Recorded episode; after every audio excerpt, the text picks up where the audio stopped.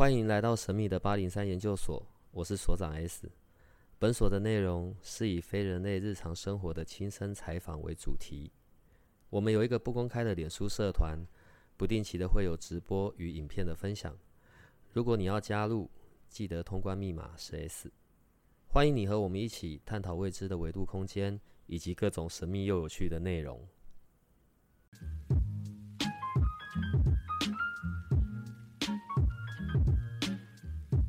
我们今天要谈的呢，我其实有做了一些准备，因为今天的其实是有点难度的。我觉得我我觉得的难度是因为比较没有办法有一个很界定清楚的一个范围。好，我们今天要聊的要谈的问题是萨满，所以如果我在 Google 上面打“萨满”两个字，都会跑出来就那部恐怖片的电影嘛？那但是我们今天谈的不是那个。我第一次听到“萨满”这个字眼，应该是在我国中的时候。我那时候的认知，可能就比较把它跟那个印象中的那种吉普赛人是连在一起的。我在说我那个年幼无知的时候，对，然后呃，原野上生活，然后甚至可能是牧羊人，然后到后来，你知道玩电动嘛，然后那种 RPG 游戏。辅助系的、修复系的萨满，对，满血复活的。然后到后来开始真的在看一些资料，呃，跟巫师也不太一样，他可能比较更偏重的是那一种跟大自然，甚至是跟神灵的。然后在古代部落要打仗的时候啊，不管有没有要打仗啦，萨满都是在部落里一个很重要的存在。好，我的认知就只有到这里了。然后到。当然也是因为有了八零三研究所，才发现，即便在现在这样二零二二的时候，世界各地还是有很多的萨满，各个国家里，可是当然就是比较低调，然后在做着他们要做的事情，呃，服务，然后与神明的沟通，然后甚至在使用药食这一些东西的。在古代的时候，中国古代，好，我们就讲八零三研究所“零”那个字好了。所以它是雨，然后三个口，然后下面是一个屋嘛。所以我们在看那个屋那个字，就是求雨的人。然后那三个口呢，就是那个祭拜天地的那一些东西。好吧，所以看来不管在东方、西方的文化上面，可能用字遣词都不一样。药人，呃，中药的那个药，都是萨满的一个类型。所以今天我只好找来了我们的阿米亚老师。阿米亚老师是白萨满，好，我知道在这些历程里面曾经经过黄金萨满、白萨满，所以我们来弄一下，到底萨满是什么？好吧？所以你可以先跟我们的听众打招呼了。大家好。所以萨满是可以选择我要是萨满的吗？还是我我是没有得选的？我是被被神选的。其实我觉得大家不用那么有压力，因为萨满其实就是一个很很自然的，它其实代表就是天地间的那个管道，就是这个人他是可以跟天跟地连接的那个人，然后他可以感知到天地间的能量，就像刚刚所长讲那个灵那个字中间三个口就代表是三界，所以萨满就是可以跟三界沟通的人。然后呢，就按照我们之前一集每一集讲到的，每个人都有一个内在神性嘛。其实每个人都是一个天生的萨满，只是看你有没有愿意去开启你的这部分的感知力。那萨满他呃，他没有什么特殊的门槛，或是有没有你是不是被上天选中的人？他其实跟我们的生活非常贴近。就像呃，现在台湾的道教，其实对我来说，它也是萨满的一种。它有很多的仪式或什么都跟我们大家很很像嘛。然后在台湾的分派萨满有非常多的不同的种类。然后大家听到萨满的时候，就会有很多既定的印象：老鹰的羽毛啊，嗯嗯嗯，所以我就一直往吉普赛啊，对。然后用什么贝壳啊，然后呃做萨满鼓啊，然后做药草，那叫什么火？那呃祝福包，对啊，或者是。呃，或者死藤水啊，就是每个人的对每个人的门派很多，但是因为我走的是黄金世界的萨满，我们简称它是黄金萨满，就是因为它是黄金世纪的萨满，它是一个全呃很全新的符合现在新时代的。萨满就是跟以前过去的传统萨满会稍稍不一样，因为以前过去的一些传统的萨满已经不合时宜了，现在的人的生活也不是那样子了，所以新时代的萨满就会出现了一个转折，有一个不太一样的地方。所以我走的新的萨满就是这个黄金萨满呢，我们不需要做这些，我们不用奇装异服啊，我们不用唱歌跳舞啊，然后我们也不用。呃，一直烧鼠尾草，或是做一些仪式啊，或是要敬每天要敬天，或者是干什么的祭神，我们都不需要做这些东西，我们就是很自然的活在我们的社会里面，然后每天跟自己的内在神性连接，跟神性是跟神连接，然后跟天地间连接，跟大自然连接，跟这个地球上的万事万物连接，我们就可以活出我们的萨满的品质了。那萨满的工作是什么？我是说，对到人们，萨满是通灵者，还是治疗者？嗯，做些什么事？我觉得每个萨满都是天生的疗愈师。当然，疗愈师本来就会具有跟天地沟通的能力嘛。然后，因为他才会知道怎么样为呃你的个案带来最高的福祉。那萨满的部分呢，它比较特别，是它会特别的是跟大自然有连接。比如说，我会跟这些植物啊、药草啊去有连接，就是可能每个人会不一样。像我们走的，我们走的是呃北美印第安人的传传承，然后我们走的是我的老师是东方白萨满，然后他的老师是嗯白水牛、白色水牛女人。的转世，所以我们走的就是白色水牛女人的这个传承。然后白色水牛女人她带来的就是疗愈跟和平这两个主要的部分，所以就是跟着她的这个传承的大部分就是要主要是传播和平跟那个替世界更替众人疗愈。所以我们接下来的这些能量跟智慧就会比较跟疗愈有相关。比如说，我们就会知道怎么样用植物。去帮人做疗愈，然后我们随手可得的每一样东西都会变成是我们的材料之一。比如说花草叶子，我们就会去跟他沟通。比如说玫瑰的叶子可以做什么，带来什么疗愈？玫瑰的花瓣可以带来什么疗愈？它的花蕊可以带来什么疗愈？或是哪一样食材，某一样青菜可以为我们带来什么样身体的什么样的帮助跟转化？它其实是很生活化的，萨满是非常生活化、非常落地的修行。刚刚讲到老师的这件事情，这个老师是神灵？哦，不是，他是人类，他就是我，呃，他叫打杠，他就是把黄金萨满带来台湾的这个老师，就是现在唯一一个在教导的。就是他，因为是他自己接下来的课程。那在萨满里面有神明吗？有神吗？就是对一系列不同的神。你刚刚讲到那个白呃白水牛那个啊，然后我就想到最近看那个月光骑士吧，又是漫威底下的一个。电视剧对，可是他那个是跟比较埃及有关的，中间还有出现那个河马，你知道河马神什么的。我我现在讲我我不要剧透啦，对，但是当然我们在看这一些东西的时候，里面是有很多文化性上的的东西的。好，问题是萨满它的一个范围性好像是一个很宽广的，又有又能够预言，又能够治疗，然后跟这种属灵的这些的沟通，可是它好像并没有一个具代表性的神，譬如说，呃，我在台湾。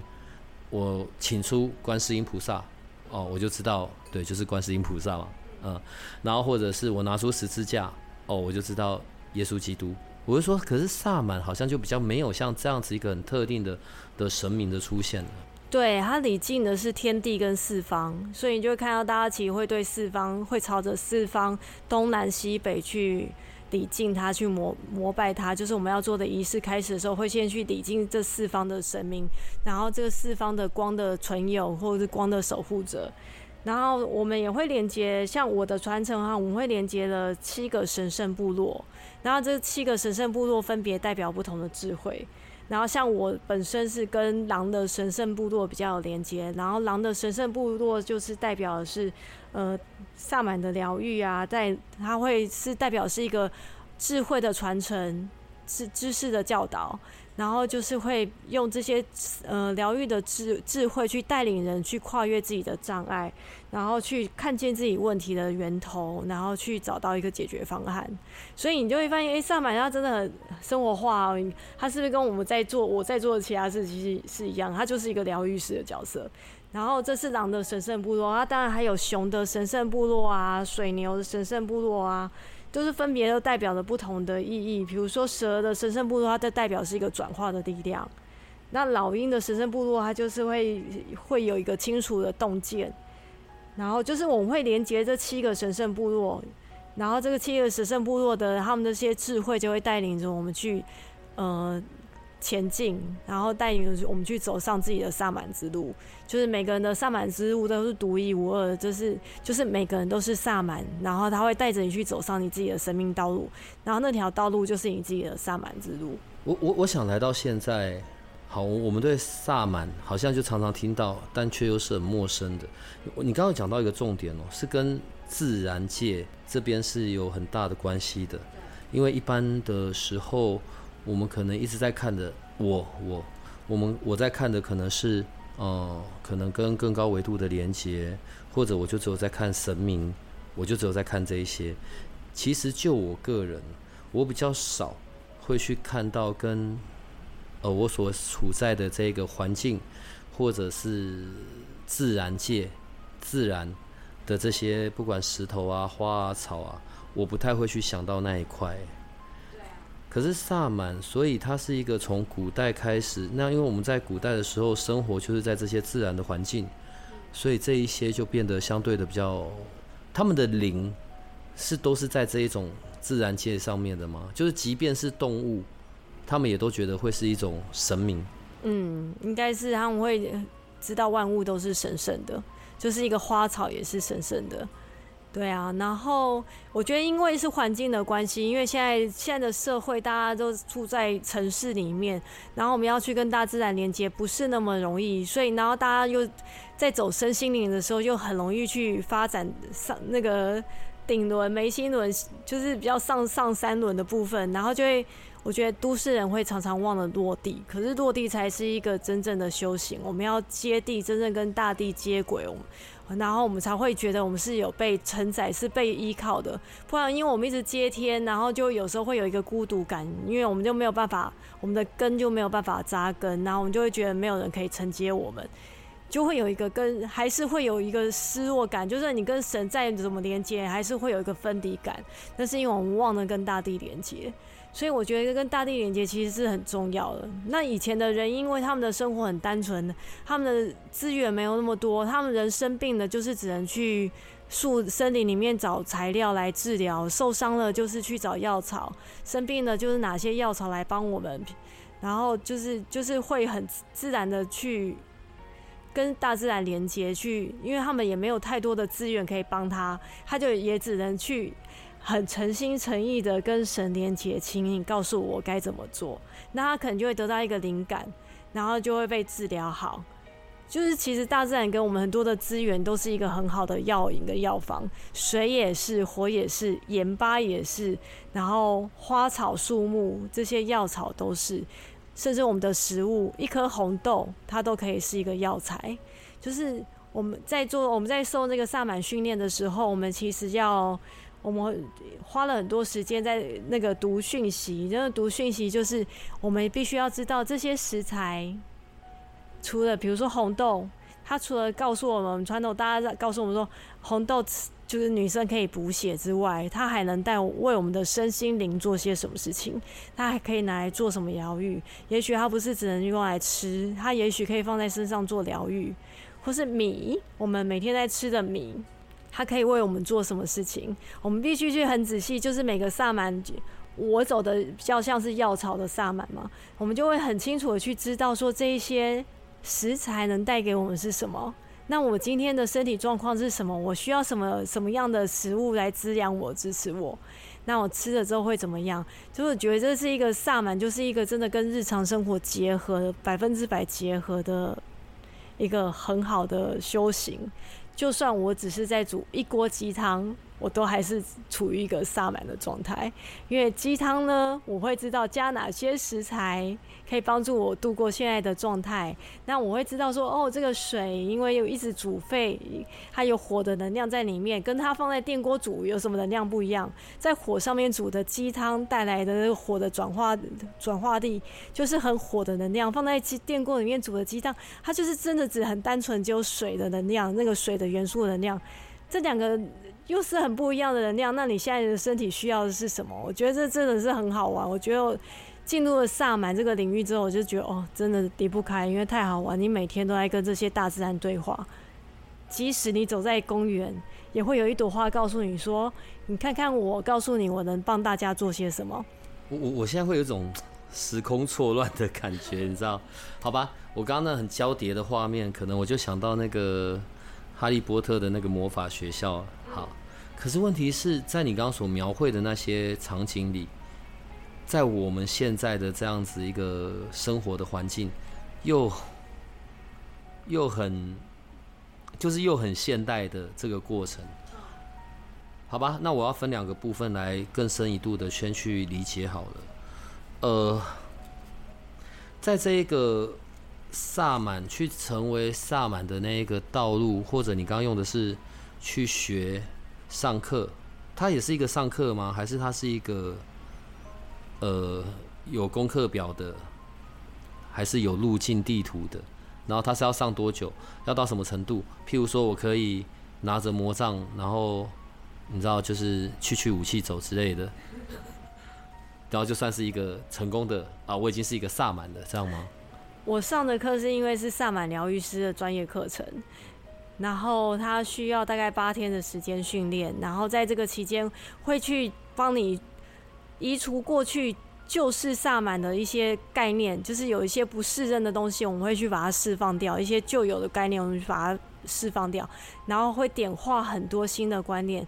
它有多新呢？新到我们可以去点结星际，我可以去透过星际去拿到跟星星光有关的药材。就是你看不到的这些植物，可是我可以去拿到它的能量频率来治病，或者是训练到最后，我们甚至会把自己变成一个植物。比如说，我就是一个鼠尾草，那我我现在用我鼠尾草能量来帮你疗愈，就是很多很好玩的东西，是你可能现在是没有办法想象的。可是，一旦你开启了这个萨萨满疗愈的。的那个大门的时候，就发现什么东西都有可能发生，而且不用花太多的钱，就是地上的一个石头、地上的一把沙，都是你的疗愈工具。那课程，因为现在黄金萨满只有我的老师带下来，是只有他可以教，我只能开工作坊。然后工作坊的部分就是帮助大家去。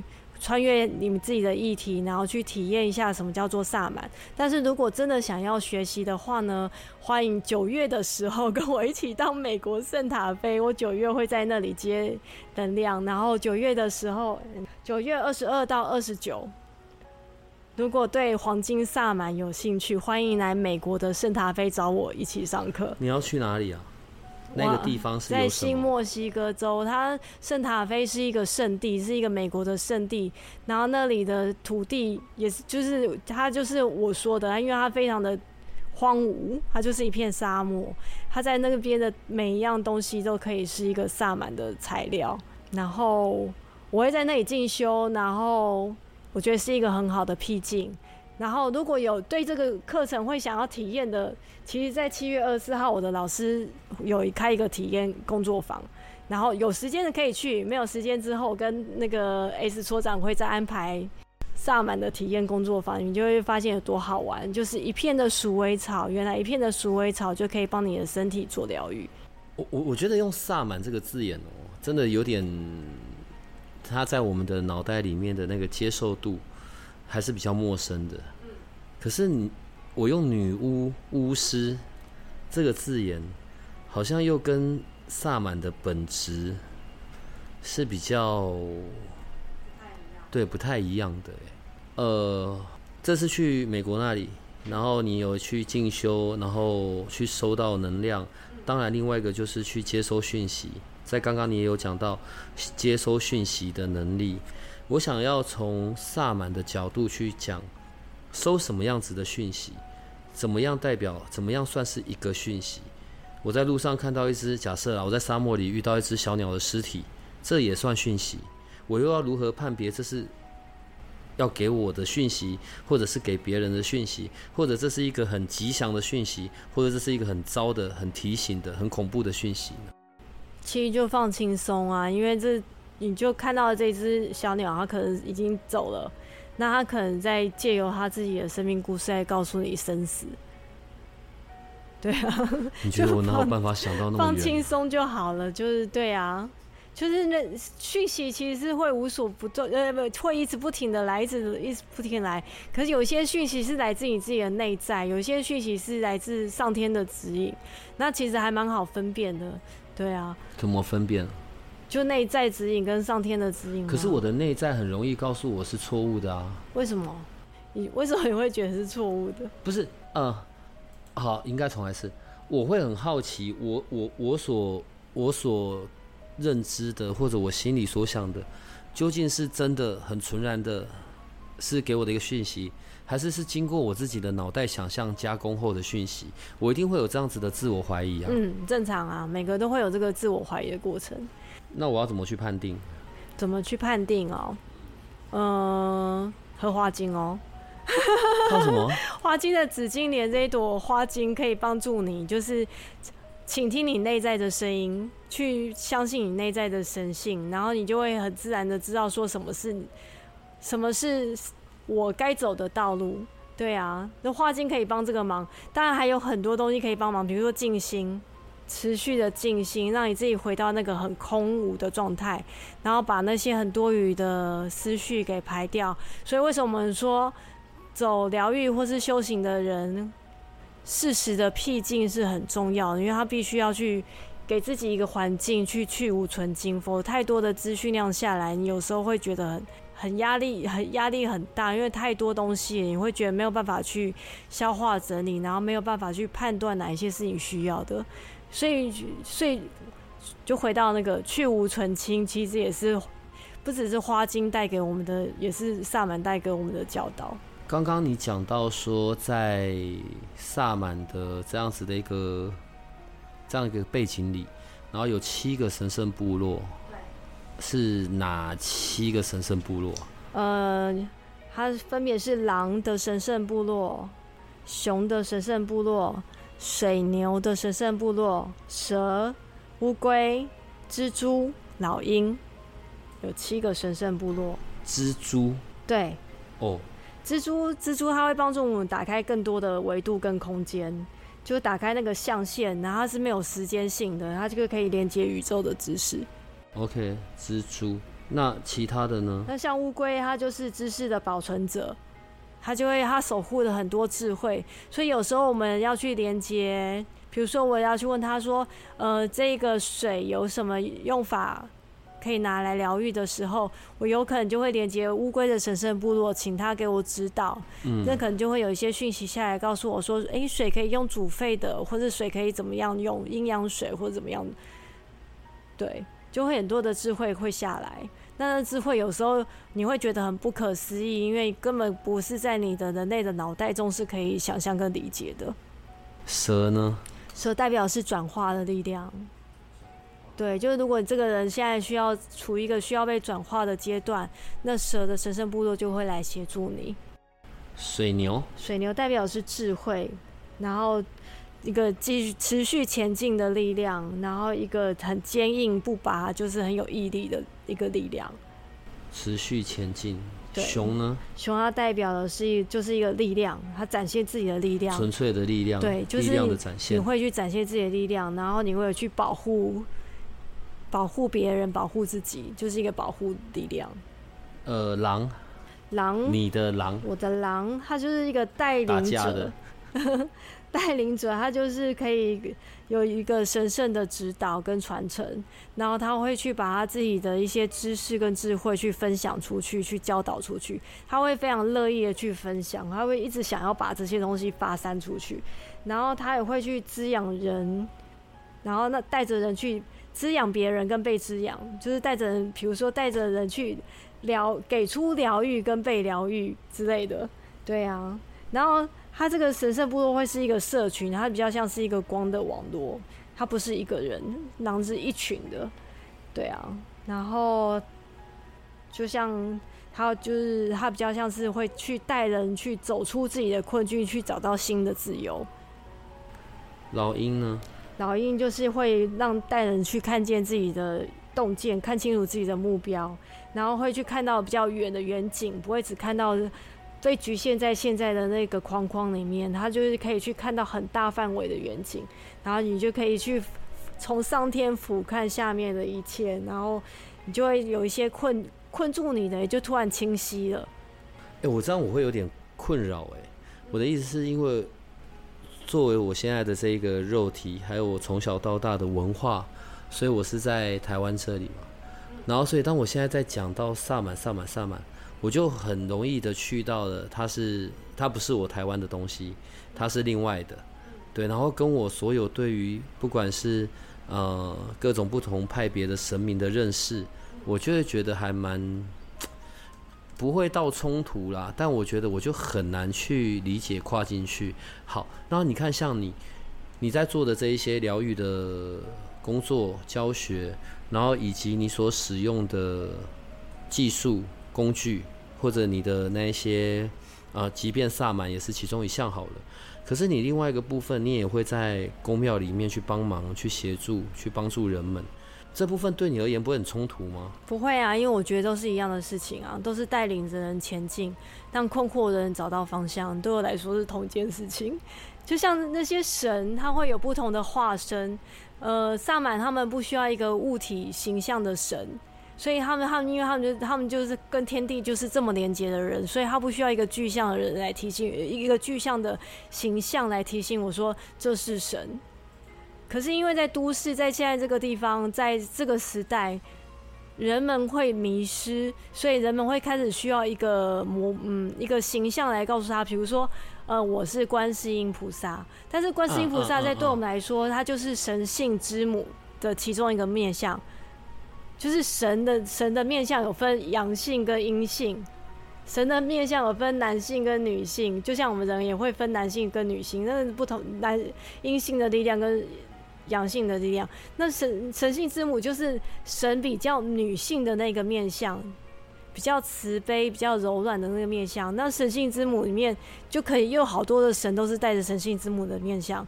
Isis 女神也是神性之母面相，圣母玛利亚也是神性之母的面相，观世音菩萨也是，白度母、绿度母都是这些女神都是，妈祖也是神性之母的面相。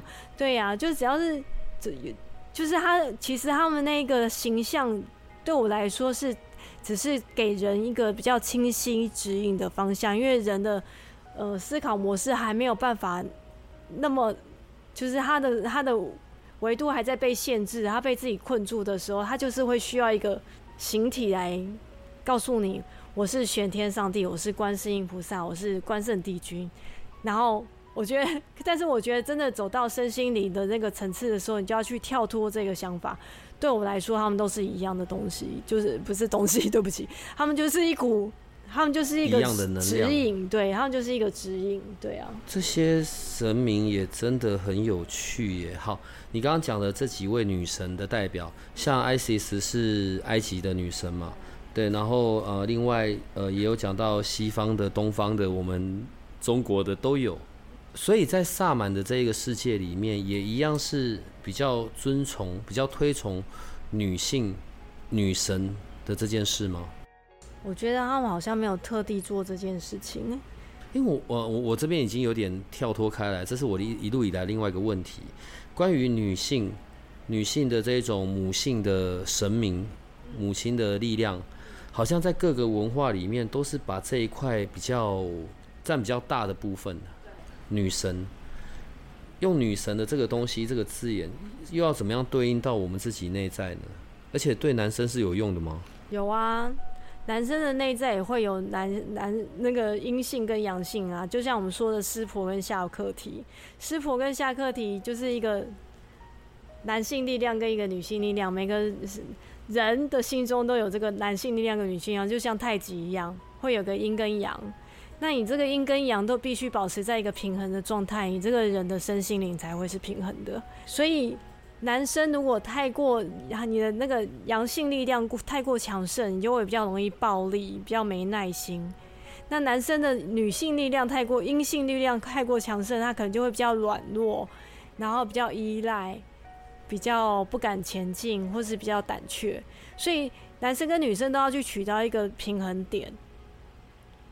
就是一个男性力量跟女性力量的平衡点，就是我们现在比较新的现代的修行在讲的，就是阴阳合一，然后就是那个男男性面向跟女性面向的合一，湿婆下课题面向的合一。好吧，现在讲到女性力量，我又联想到在周日的时候，那个爱与平静女性工作坊的第一场，然后所以在。后面第二段的时候，你有做火点的疗愈吗？呃，火点水莲花水莲花的疗愈。然后呃，我不知道其他同学有没有看到了。然后在那个时候，呃，它是一个很特别的过程。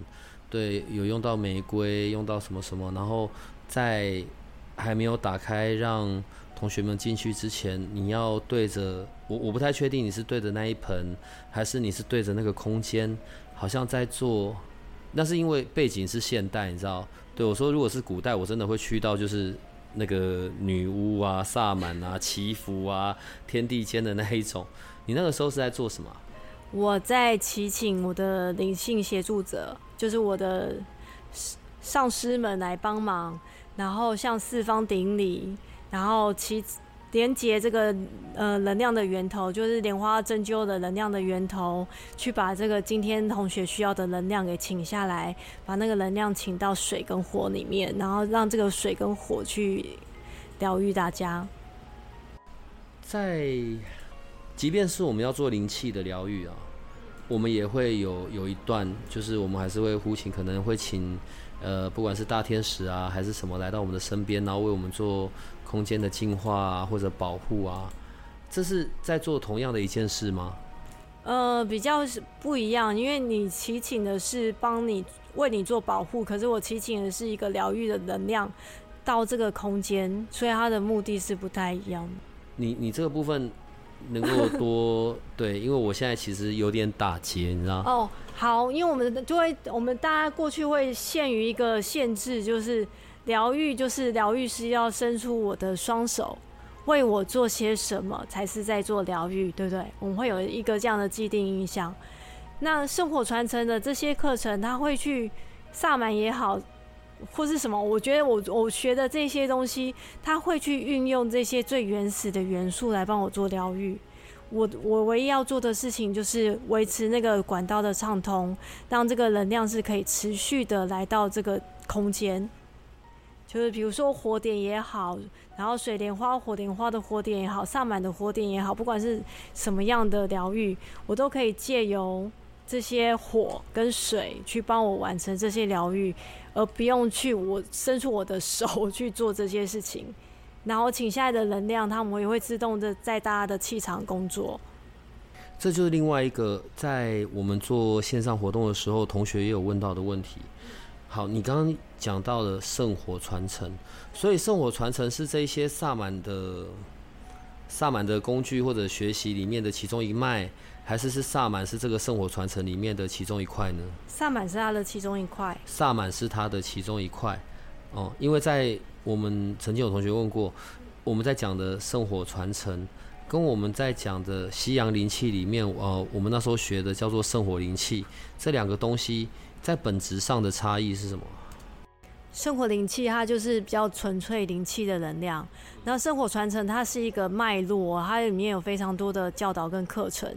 然后因为它叫圣火传承，是因为我们的创创始老师他是火神，所以因为他，所以他带下来都是跟火的能量有关的课程，所以我们会用到很多的跟火有关的转化力。所以他的趁火传承里面下面有非常多的课程，然后其实有非常多的门派，然后每个老师都会在带带出自己的。带下自己的课程跟智慧，所以它其实是一个还蛮庞大的，其实像一个学院一样。然后，所以他他们做的事情是完全不一样。就是圣火灵气是很单纯的，就是我们接圣火质感的质地的灵气，然后我们帮人疗愈，帮自己疗愈。可是圣火传承它比较像是一个学院，然后这个学院里面就会遵循这样的教导跟系统，然后有很多的。疗愈跟智慧，对。如果假设我并没有要像你一样，我并没有想要去服务他人，我想要去成为一个治疗师，那我觉得就不需要学这一些啦。反正我有需要的时候找你就好了。就是回到我们上上集、上上上集讲的，就是我觉得自我疗愈是一件很重要的事情，你随时随地都可以回到跟自己在一起，然后帮自己疗愈，就是。不需要去，就你有能力疗愈你自己，其实不需要去依赖疗愈师。所以学学疗愈没有一定要当疗愈师。你在学习这个门疗愈的时候，其实也有时候也就是一个疗愈的过程。就是每上一堂课，其实都是一个很大的疗愈过程，因为你必须去跨越，就是课程带来的疗愈跟疗愈师带给你的一对一疗愈，有时候就是会真的很不一样。我用这个问题哦，是想要引申到后面一个更大的一个一个议题，这也是有的时候在我们八零三研究所内，我们的研究生们会去问的一个问题。我觉得大概你来回答这一个部分最适合不过了。呃，刚开始跨入，也许因为好奇，也许因也许因为兴趣，也许是因为遇到事情，所以要跨入这个领域。但我不知道我的路径应该要怎么的去走，我可能甚至有很多的担忧或者紧张，对，因为当我有在这个情境里的时候，我去跟外面的人沟通或者去讲，啊，我有某些能力或者我有某些感知，可能很容易会当成神经病吧，对，然后而且这么多的路线，那我究竟为什么需要踏上这样子的一个道路？对我来说，我要去追寻到的是什么？我需要留意的是什么？以及怎么样子的那些工具是对我的稳定也有用，同时又可以帮助到他人，更甚而我可以去收到讯息，确切的讯息，或者跟在这一个空间里的其他肉眼不可见的，我说的我说的不一定是鬼啦，我可以和平的共处，我可以去沟通，我可以去转化能量，怎么样会是一个比较好的的方式呢？嗯，我觉得这是因为每个人的生命道路都真的不一样。就不用刻意要去做些什么，就顺流而走，就顺着流走，看你自己最适合的是什么。因为不是每个人都会需要去跟空间沟通。比如说，比如说，呃，我以圣火传承的课程来举例好了，就是我们的第一堂课会是月光之路。这是最初阶的课程。那月光之路会是先开启大家七脉轮的感知，然后让大家跟自己是连接的，然后，呃，会有一些脉轮上的工作，让你知道你怎么去运用这些脉轮的能量。这就是最基础的课。可是，在这堂课之后，有一些，呃。有一些就是感感知力就会回来了，因为其实我就是像我们说的，我们不用刻意去开什么第三眼或者什么，就是这是你与生俱来的能力，只是我们之前没有想到我们要去启动它，所以所以它一直都在，只是你有没有去唤醒它，或是去活化它。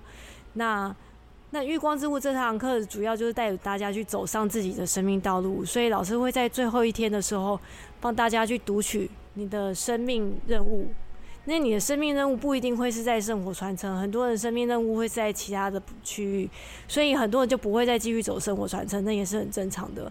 那有些人可能就会开始去走易经啊，走八卦啊，呃，然后走紫薇啊，走星星座啊，或是走上他们突然间去找到呃呃找到自己的某个兴趣啊，去当了画家，去开了一间餐厅，什么样的可能都有。只要是他自己开心的，是他的生命道路，然后是他的灵魂选择，我要这样学习生命功课的，那就是对的道路。我刚刚笑出来是因为呃，我的刚开始就是从灵气开始嘛，对，结果现在正在那个正一派的那个法师。学念经，我自己看着我自己，我都觉得好好笑。对，嗯，对啊，你也是顺流而走，你也没刻意，他就是会自然有一个流推动你到你该去的地方。会这样问，是因为在这一次的那个爱与平静工作坊里面，有一些学员也都在问这一次，呃，问这样类似的问题。他可能是真的有点困惑的。他，嗯，好，就我在旁边看，我觉得这一些女性同胞们。对他们的感知能力真的是让我大开眼界，嗯，他们可能并不像我们有像我有学过灵气或者是什么的，可是他们在情绪的感知的程度上面，或者他要具体形容，当那样子的能量进来的时候，哦，他们在感官知觉上，或其或者是在身体上感受到的震动，他们是都可以很精准描述出来的。所以一定非得要踏上这样子的道路吗？好，当我处在那样子的状况，假设是我，我可能对于生活，因为我们生活还是要走到外面，我们可能还是会遇到不同的人事物，我可能就会有很多的担忧，或者我就得要告诉自己要留意，因为我不太，我是比较敏感的，我不太想要沾惹到有的没的能量。嗯，如果走上灵性的道路，啊，我觉得用修行这个字眼太太疲惫了。如果走上有一点觉知的道路，会不会比较好一点呢？我你刚刚讲的女生为什么会比较敏感？是因为女生本来就比较感性，她们比较纤细。然后当她们开始往内去察觉自己的，往内看，因为我们那堂课是找回自己嘛。当她们开始往回看看回自己的心的时候，把注意力放回自己身上的时候，她们的很多的，这就是一个感知的开始开启了。对啊，他们有很多的情绪或什么，他们就会去留意到了。其实每个人都是这么的敏感，只是他们之前把他们的力量太外放啊，没有去注意到。那男生为什么不会有那么多的感动？是因为男生会很习惯要压抑，习惯太理智，然后他们就会习惯每样东西都要有证据、要推理、要有逻辑，所以他就会去压抑自己很多感知的部分。对啊，就是他可能还没有想要那么。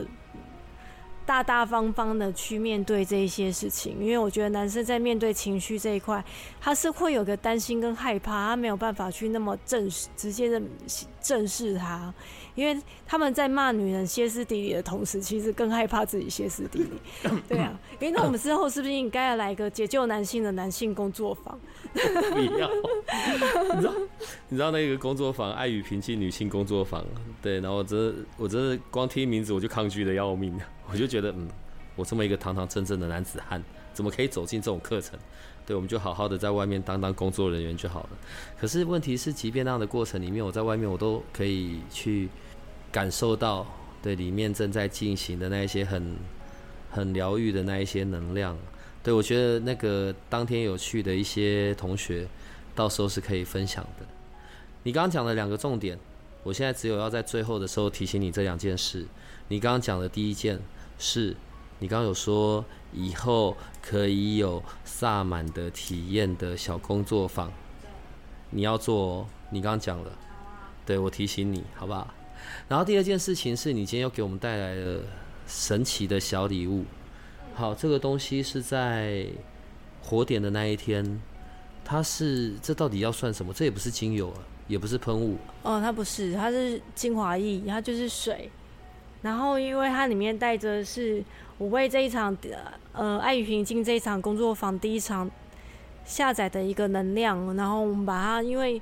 大家在疗愈过后，很容易回去之后就会告诉我说：“呃，老师，我的议题被掀起来了，我现在觉得很不舒服，怎么办？”所以，因为想要让大家的疗愈可以更持续，所以我就去做了这个精华液。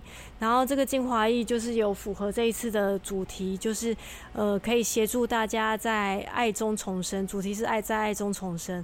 那什么叫做在爱中重生？就是我们可以去看见自己的伤痛，开始愿意面对自己的伤痛，然后去释放这些创伤，走向新的开始。所以我是下着这样的意念在下载这个能量的。所以里面这个这个。精华液呢，它里面就是带着水莲花的能量，然后它可以深度的抚慰我们的心轮。然后大家用的方法很简单，就是把这个精华液喷在手上，然后就是放在你的心轮，就是双手放在心轮，然后让那个能量去流转，去滋滋养你的心轮，非常简单。它是一个修复的能量，对。好吧，在我们刚开始要录今天之前，我们就先有使用了嘛。我跟小帮手对，然后呢，刚弄我就觉得嗯热，然后是过了一会呢，然后换成小帮手说除了热之外，然后开始进入想睡。我本来有点怕的是，它是那种会掀起哦过往事件或者是情绪上面的，但我在过程里面我的觉得是温和的。然后，但是似乎有在做一些事，对，所以让我刚刚在前面，我指的是在录音之前，刚插进去之后的大概五分钟左右吧。这种疗愈、这种复原的东西，我一直以为是只是针对可能精神上面的灵魂层面上的，可是为什么对于肉体上的也会有这种影响？因为它记录在你的，就是你心灵上的创伤、精神上的创伤，它全部都会一笔一笔记在你的肉体上。对啊，所以你从肉体进去，你会感觉最直接。可是其实它疗愈的是心、身心灵三个层次。莲花针灸它其实就像是一个灵魂疗愈，它其实走得非常的深入，就是你不需要去知道过去发生了什么事情，可是它就是会去慢慢的用它的方式去把你这个部分的伤痛，这个这个伤痛给那个抚平。花草，呃，花草茶的花草，在萨满的里面也算是会去使用到的药食的一种吗？算，对，萨满在萨满里面，我觉得香气对我来说是一个很重要的一个环节，所以其实我们会做，我们会做药草包。药草包可能就是会有一个疗愈的力量，然后可以针对主题去做你需要的药草包，或是做你需要的疗愈油。那当然，我们不是只有把油跟药草放进去，我们还会去下载你现在最需要的能量，就是它是一个被能量化过后的东西。就是它不是随便，就是其实好了，我们都说我们很随便拿一片叶子就可以疗愈，对？其实这个叶子是我们是有做过能量化，我们是有把它神圣化，然后问过他愿不愿意来服务，然后他如果愿意的话，我们会把它神圣化，把它变成一个药材一样的概念来做疗愈。所以其实中间的过程，我们因为我们就觉得很自然会去完成这些步骤。我刚也忘记要告诉他，有我们有帮大，就是这些东西我们有帮他神圣化，我们有帮他能量化。所以其实他们不单只是一朵简单的玫瑰，它已经是一个神圣的，呃，疗愈的材料。就是对，这是我们第一次。讲到以萨满为主的这样子的主题，然后我们今天很多的东西其实是比较在去更理解在萨满的这个呃，我们对萨满的认识，或者在萨满的这个文化上面它的背景。可是，在萨满里面其实是分成很多很多块的。刚刚讲到的，不管是香氛的部分、药食的部分，对，然后甚至是自然里面的，嗯，它有很多的这样子的疗法、吟诵，对。我想针对萨满的主题，大概可以讲了很多很多集吧。之后的每一集大概都会针对里面的某一个项目，然后去请你来为我们解惑了，这样好吗？呃，最后让你用那个白萨满，所以在白萨白萨满的这件事，你的使命，你的那个讯息，对他在说的是什么呢？你是要带去打仗的？对，没有啦。白萨满这么温和，白萨满就是带上大家走上生命道路，然后用疗愈带领了大家前进，就是用爱带领大家前进。他其实是很温柔的，没有很杀戮好吗？很温柔的，是美美的、香香的。哦，我现在因为我每次只要去到“女神”两个字呢，我就想到那个要带去打仗的女神。为什么？呃，没事，温柔的。因为我有战士面相，我对对对对对对对对，战士。对，我要等你自己讲。对。呃，因为在那一天的爱与平静里面，然后同学们在讲阿米亚老师，然后对那个关键词就是温柔，然后爱，然后再进行那样子的过程。呃，第一场已经做完了，反正我也希望后面几场呢，我们有机会可以有透过实体的感受，然后呃，我们的研究生们是真的可以去感受到。在现场那样子的一个疗愈的能量，嗯，然后还有更多对花精的认识，好吧？所以今天我们今天就先到这边喽。所以你可以跟我们的听众朋友说再见了，拜拜，下次见，拜拜。如果你喜欢我们的节目，请多帮我们分享，并且鼓励订阅，让八零三研究所可以持续成为你探索灵能世界的另一只眼睛。